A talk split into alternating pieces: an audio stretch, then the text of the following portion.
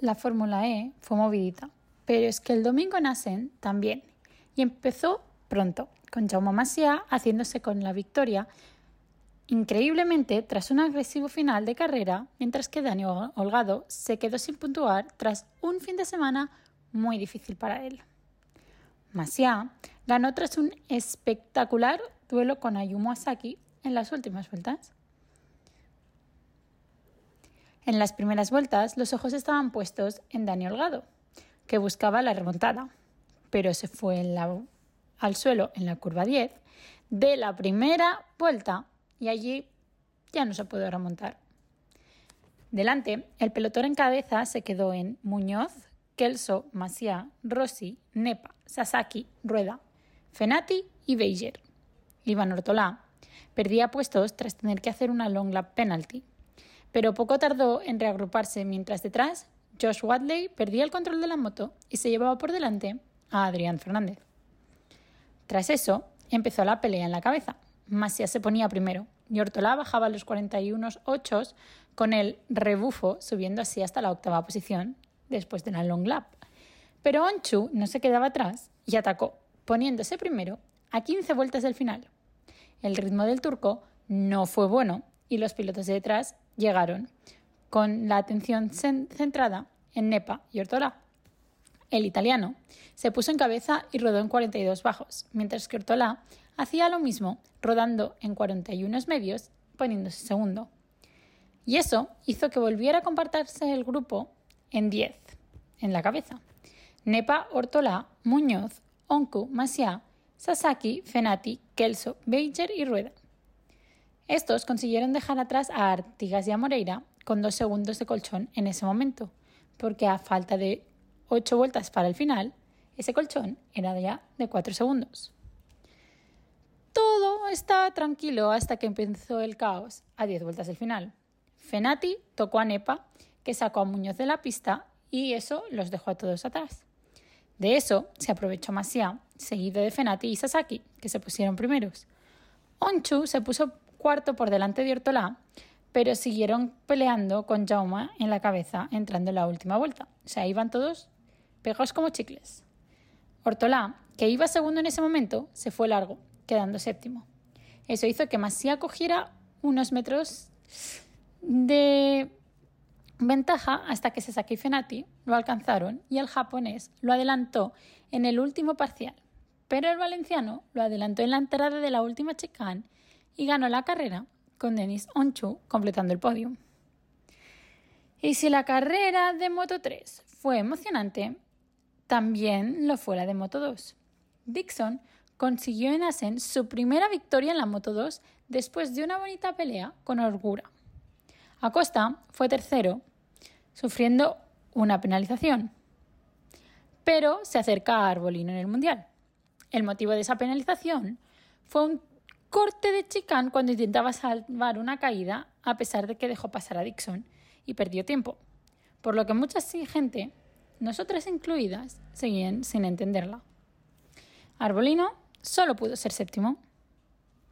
En la salida, Alonso López conservó su pole y se fue de Ogura y Dixon, mientras Aldeguer y Arenas lo seguían, con un Tony Arbolino sexto tras una salida espectacular justo delante de Acosta, que ha salido mal. Pero antes de acabar la primera vuelta, Acosta ya estaba delante del italiano. Durante las primeras vueltas, todo se mantuvo así, mientras Acosta superaba a Arenas y a Aldeguer para ser cuarto.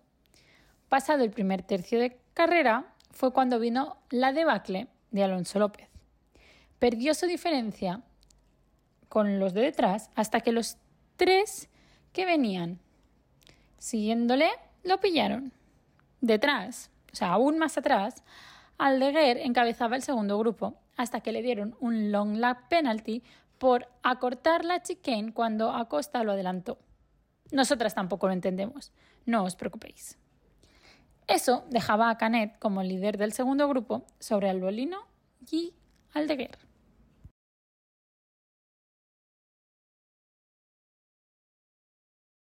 A once vueltas del final empezaron las peleas. Acosta asustaba a Augura, pero no conseguía nada, mientras Dixon adelantaba a Alonso y se ponía primero. Al final de la misma vuelta, Ogura y Acosta copiaban al británico y estaban en el podio, mientras que Canet se acercaba por detrás. Pero a ocho vueltas del final, Jake se fue largo y Ogura y Acosta lo adelantaron en el mismo giro que Acosta casi se iba al suelo, salvando la caída y dejando pasar a Dixon, cosa que puso a Ogura en cabeza e hizo que se fuera un poco mientras Canet se deshacía de López. Y fue esa casi caída de Acosta la que le llevó a un long lap penalty y eso probablemente le costó la victoria. Sin embargo, al cumplirla, el de KTM pisó algo de verde, algo que está claramente prohibido por el reglamento y que suele ser sancionado con repetirla. Pero los comisarios optaron por no obligarle a ello, probablemente porque era una penalización sin sentido. En las últimas vueltas, delante Jake Dixon adelantó a Ogura y se fue, cosa que le proporcionó su primera victoria en la Moto 2. Por detrás, Acosta aguantó los ataques de Aldeguer para conseguir la tercera plaza y Alonso López adelantó a Tony Arbolino en la línea de meta. Finalmente llegaba la última carrera del fin de semana y la última carrera del motociclismo antes del parón de verano de cinco semanas, y no fue otro que Peco Bagnaya quien se llevaba la victoria, con un Alex Espargaro espectacular, que subía al podio tras una nueva penalización por pisar el verde a Binder. El de KTM tuvo un fin de semana para olvidar, no vamos a mentir. Con esta victoria, Bagnaya sigue los pasos de Valentino Rossi tras ganar dos veces seguidas en Asen, siendo esta su decimoquinta victoria en la MotoGP. Fue una carrera tranquila en cuanto a adelantamientos. Binder se hizo con la primera posición en la salida, pero poco tardó Peco en recuperarla, sin darles opción al propio Binder y a Bezzecchi, quien fue segundo. Brad cruzó la línea de meta tercero, pero como ya os hemos dicho, la penalización de una plaza lo dejó cuarto, con Alex heredando esa posición y subiendo al podio por primera vez esta temporada. Tras ambos, Jorge Martín fue quinto tras salir décimo y casi fue tercero, ya que cruzó la meta a nueve milésimas de Espargaró. Alex Márquez fue sexto a pesar de su long lap penalty y Luca Marini fue séptimo. Honda tuvo un nuevo mal fin de semana donde Nakagami solo pudo ser octavo, Mark ni siquiera empezó la carrera tras tener su costilla rota Iker Lecuona abandonó con problemas técnicos en la moto, como también le pasó a Miguel Oliveira, y Estefan Bradal fue decimotercero. Franco Morbidelli y Augusto Fernández no solo cerraron el top 10 en una carrera donde todo el mundo puntuó, porque solo acabaron 14 pilotos, sino que también conservan su récord de puntuar todos los domingos de esta temporada. Récord que también tenía Fabio Quartararo hasta que se fue al suelo en la tercera vuelta, llevándose con él a Johan Zarco, cuya preocupación no fue volver a la pista tras la caída, sino ayudar a su compatriota tendido en el suelo. Hubo más caídas y fue Jack Miller el primero que se fue al suelo y le siguieron Fabio y Zarco. Después fue el turno de Maverick Viñales, Enea Bastianini y Fabio Di Gian Antonio. También en Holanda corrieron las chicas de la F1 Academy y Adma Aquabasi fue quien se llevó dos victorias, con Carrie Schegner llevándose la primera en su trayectoria en la categoría.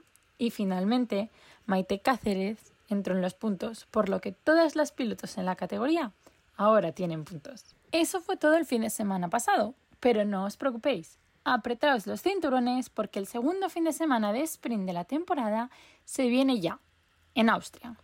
Con esto y un bizcocho, esa preview vendrá en el próximo episodio. ¡Adiós!